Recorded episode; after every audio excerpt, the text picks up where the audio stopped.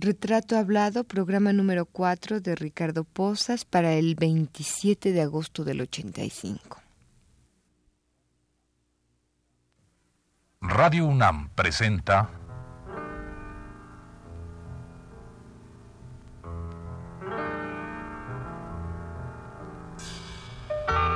Retrato Hablado.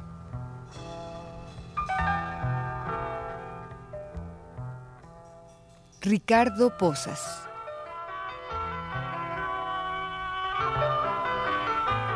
Un reportaje a cargo de Elvira García.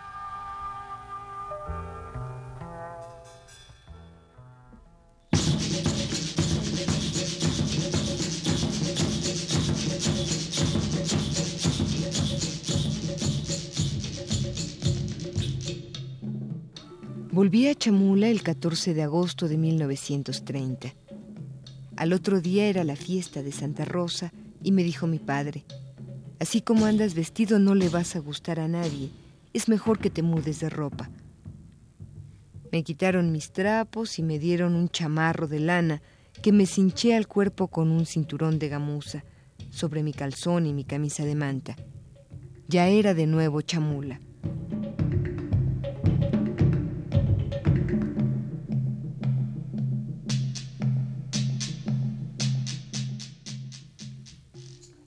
Pero no me hallaba con ese vestido. Tenía miedo de salir de mi casa. No quería que me vieran. Estaba triste y no fui a la fiesta.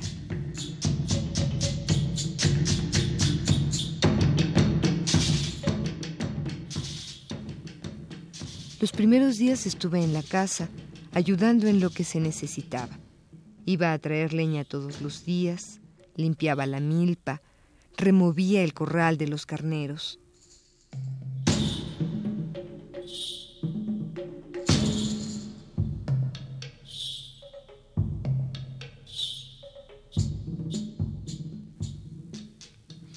Yo estaba triste. Ya no sabía vivir como chamula. Y entonces pensé, ¿para qué vine a mi pueblo? ¿Qué me hizo venir? Si no pude estar aquí cuando era chico, ahora que todo lo veo tan raro, que no puedo hablar como la gente y que se me han olvidado las costumbres, ¿qué voy a hacer? Me da vergüenza vestirme como chamula. Y si me visto así, me veo feo. No puedo salir del pueblo. Siento que me miran mal, que hablan de mí.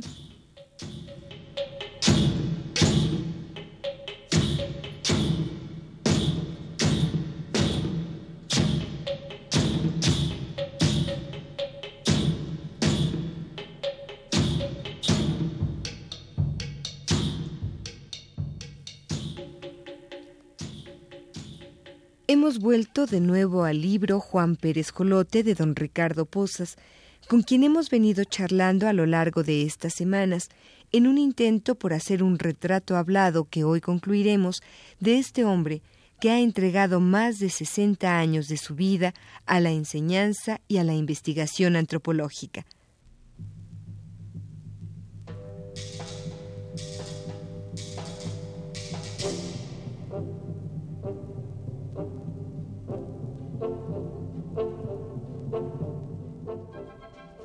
El Juan Pérez Jolote es quizá el libro más conocido de Ricardo Pozas por su calidad literaria y su sencillez y riqueza testimonial. Pero hay otros libros tan importantes como este, escritos por don Ricardo Pozas y doña Isabel Orcasitas de Pozas, la compañera de su vida y su profesión.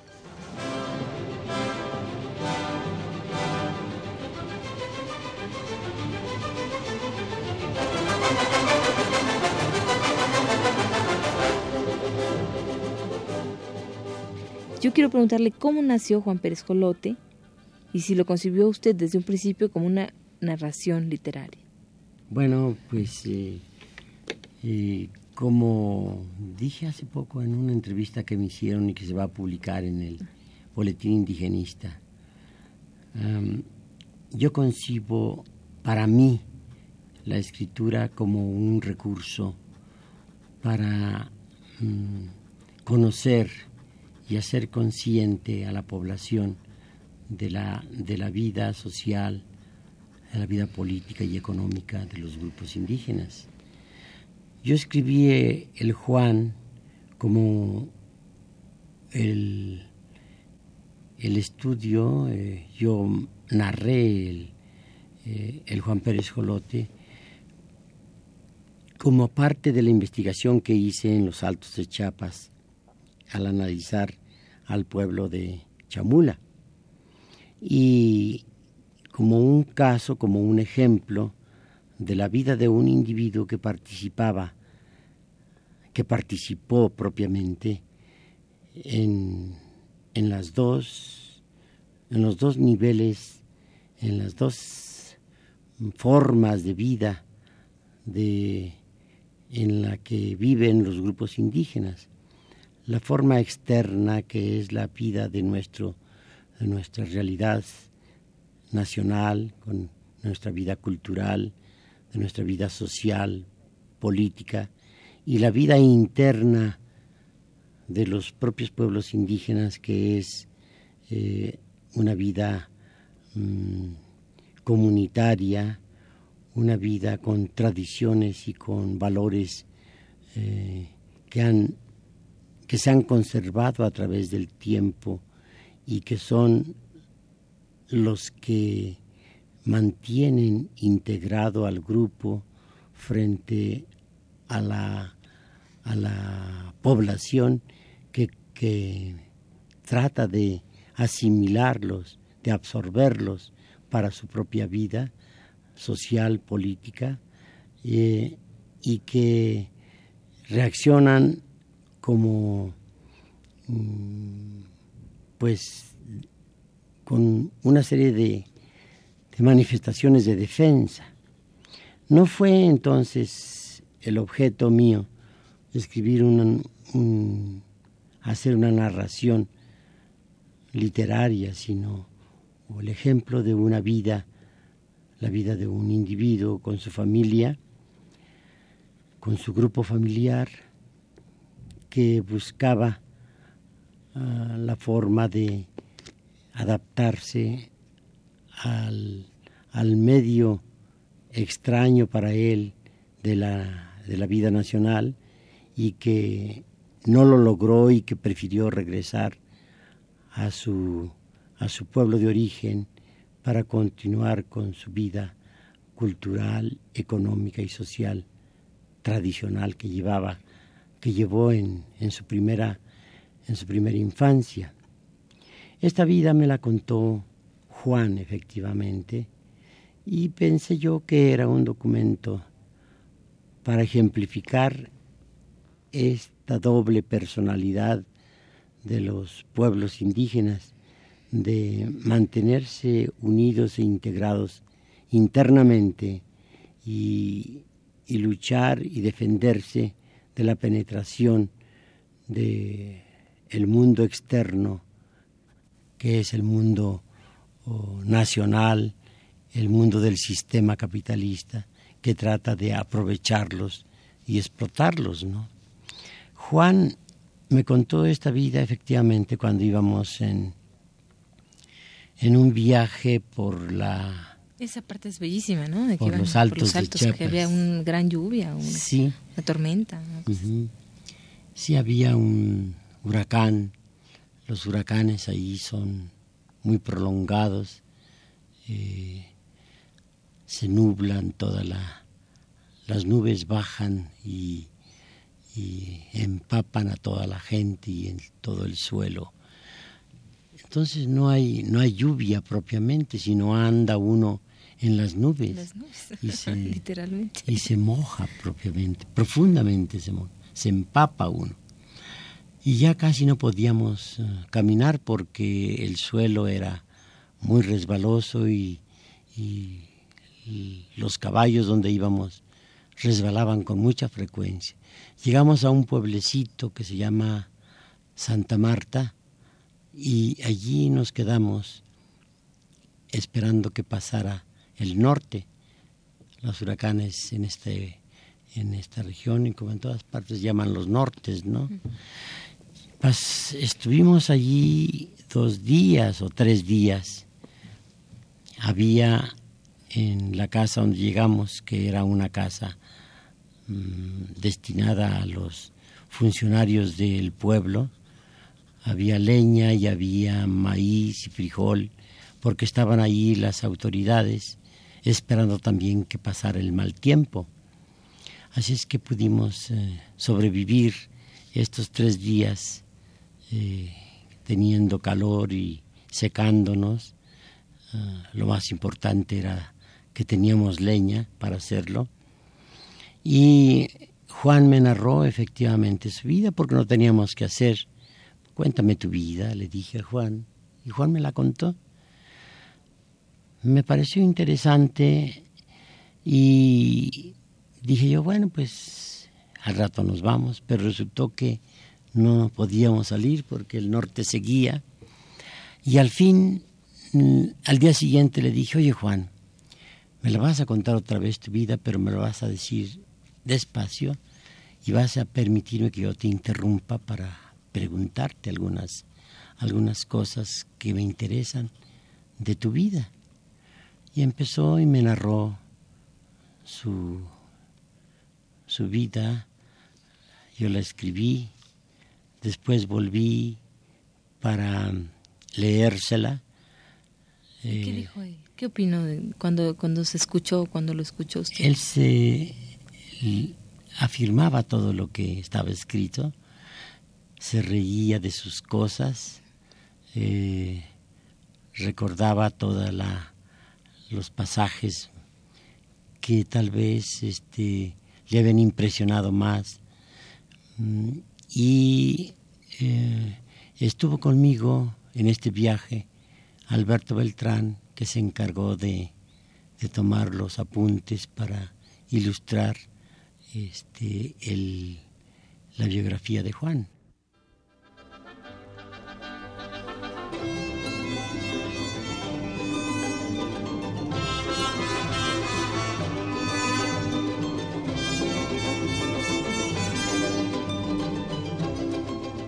Algunos de los libros que surgieron de la pluma de don Ricardo y doña Isabel a partir de haber realizado la carrera en la Escuela de Antropología que se fundó en 1937, de la que don Ricardo es uno de los primeros egresados, son Chamula, un pueblo indio de los Altos de Chiapas, que es el antecedente del libro Los indios en las clases sociales de México. Del monolingüismo indígena al bilingüismo en lengua nacional, estudio de la zona nahua del municipio de Songolica.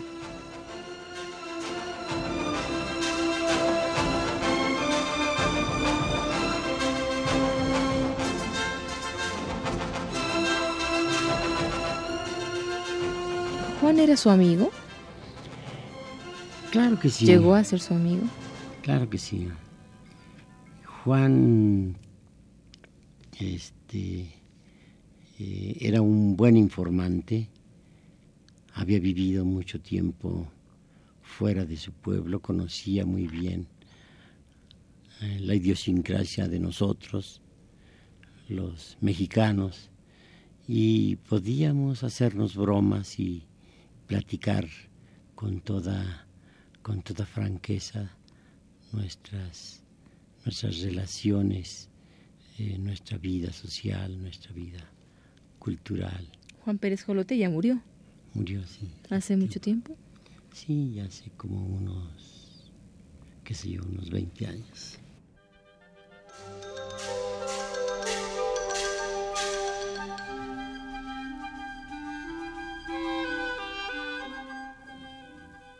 A don Ricardo Posas se le brindó un homenaje el año pasado por su larga trayectoria e importante labor en pro del indio mexicano. Seguramente no es a él al que se le debe exclusivamente el estudio de las etnias mexicanas, pero sí debe reconocérsele como el pionero del nuevo enfoque del indio mexicano, no como objeto, sino como sujeto de investigación.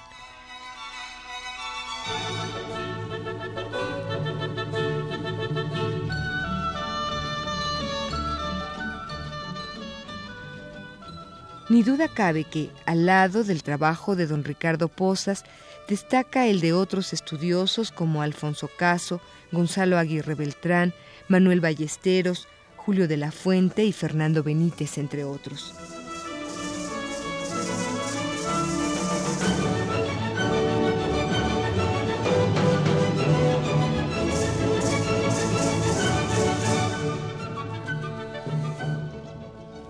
Maestro, pasando a otro punto, ¿hay algún libro, otro libro suyo, que le guste o pues sí, que le satisfaga tanto como este, el Juan Pérez Jolote? que tal vez sea, en otro tono, obviamente es un tono de investigación diferente, ¿no? Pues eh, podemos decir que Juan es, eh, Juan Pérez Jolote es una parte de la, de la historia y de la antropología, de la etnología de Chamula, que es eh, el libro que se refiere a, a, este pueblo de los Altos de Chiapas, donde se desarrolla la vida social, cultural, y se da una interpretación a esta vida como pensábamos nosotros, con mucho realismo, como pensábamos nosotros que debe darse a toda la vida de nuestros grupos indígenas. Es decir, plantear no solamente lo exótico, sino también todo lo, lo cotidiano y natural y la participación de estos grupos en nuestra vida nacional. Chamula, entonces, es, es uno de los libros que más me gustan pero este tiene propiamente poca de poco material teórico, ¿no?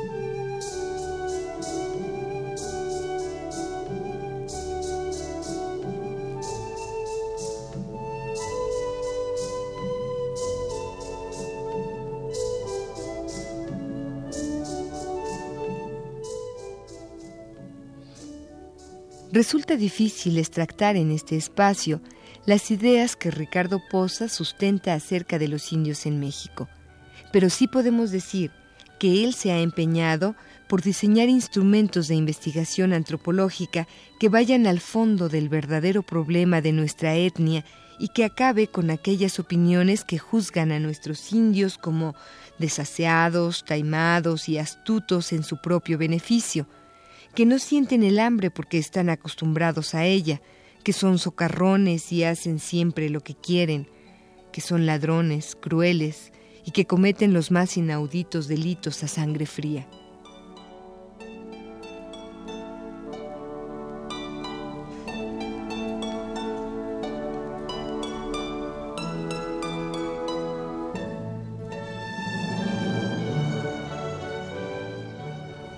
Maestro, ¿cree usted que en México hay suficiente bibliografía de nuestras etnias para el investigador y para, bueno, para el profano tal vez sea más fácil, pero para el investigador, especialista?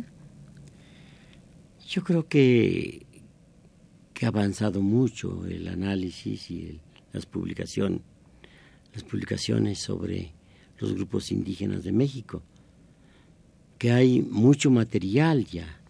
Afortunada o desgraciadamente, eh, la mayor parte de estos grupos han, estos estudios han sido hechos por antropólogos extranjeros, ¿no?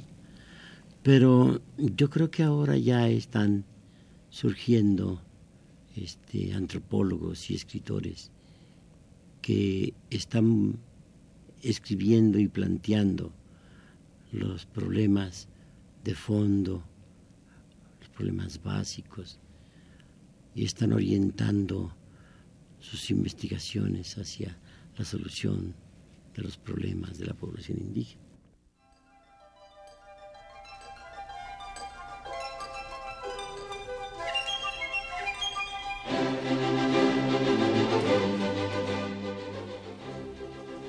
El cambio de apreciación de lo que son realmente los indígenas así como la toma de conciencia del propio indio respecto al papel que está jugando en esta sociedad y respecto a su valor como grupo, harán más factible su proceso de cambio para mejorar su condición y su lugar dentro de la sociedad.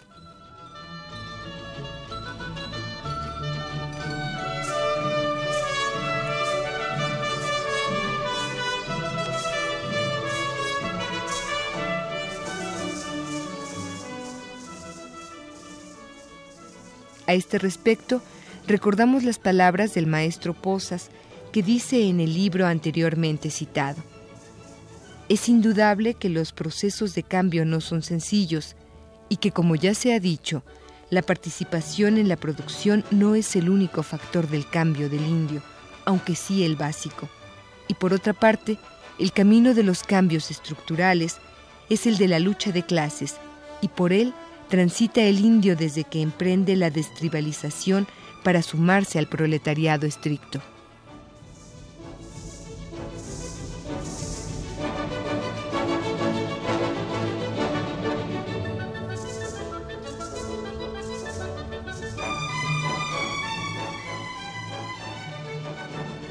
Maestro, ¿qué camino todavía nos falta por recorrer y hacer? ¿Qué nos falta por hacer por nuestros hermanos los indios mexicanos? El camino y, y la labor que hay que hacer es una labor de clase. No no somos nosotros propiamente. de clase? ¿Eh? ¿De clase en qué sentido?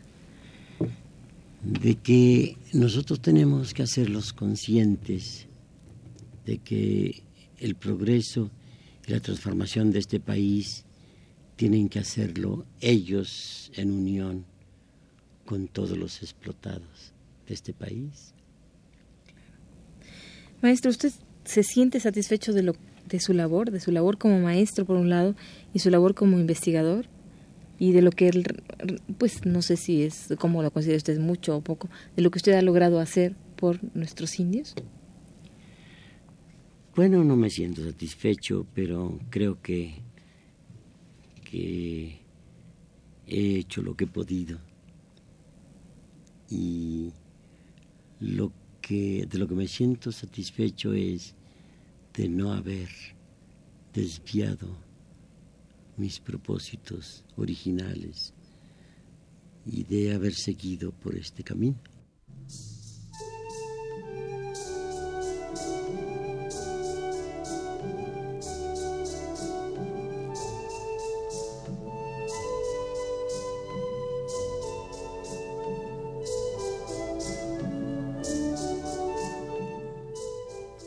Finalicemos esta serie con la lectura del último pasaje del libro Juan Pérez Jolote, en el que el protagonista dice,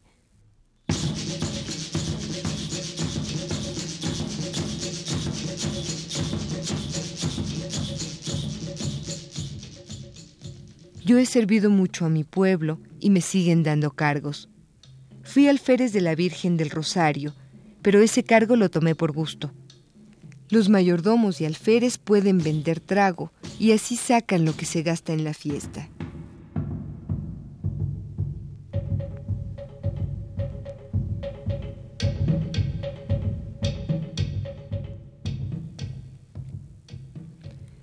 Yo no podía dejar de tomar, porque por mi cargo soy una señora, pues la Virgen del Rosario de quien soy alférez es una señora y a mí me vienen a convidar todos los que tienen cargo de santos, que son hombres.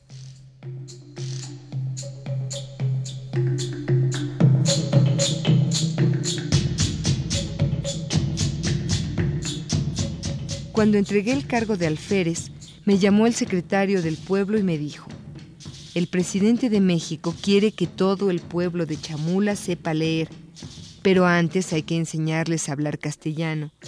El gobierno quiere que tú seas maestro de castellanización y te va a pagar 50 pesos mensuales. Si es orden del gobierno de México, tomaré el cargo, le dije.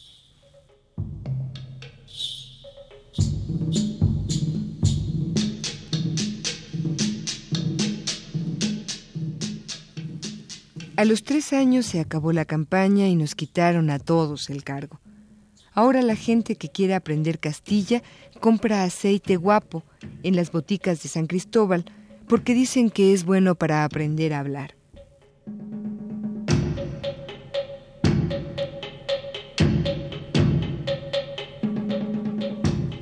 Ya me dieron otro cargo y ahora soy alférez de San Juan. He vuelto a vender trago en mi casa y todos los días vendo dos garrafones. A mi casa vienen a vender todos los días compañeros que llegan a comprar. Me dan de lo que toman y con todos tomo yo.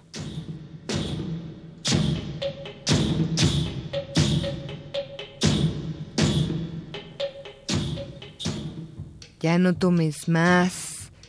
Me dicen mi Lorenzo, mi hijo y mi Dominga, mi mujer. Pero yo no puedo dejar de tomar. Hace días que ya no como. Así murió mi papá. Pero yo no quiero morirme. Yo quiero vivir.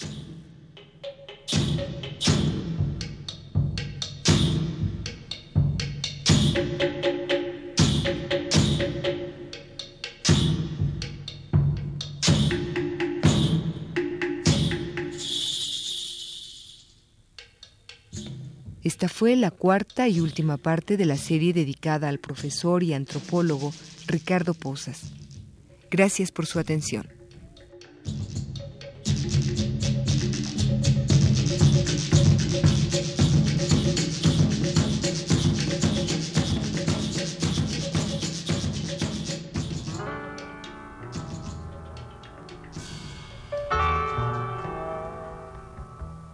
Radio UNAM presentó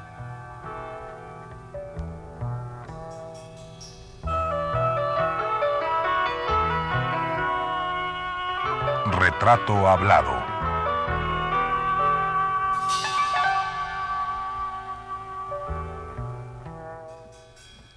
Ricardo Posas.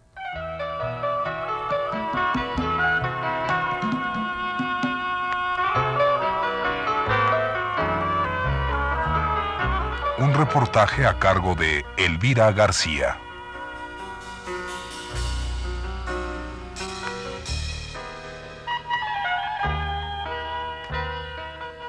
Grabación y montaje, Abelardo Aguirre, José Luis Aguilar y Carlos Zorrilla. Voz, Carlota Villagrán.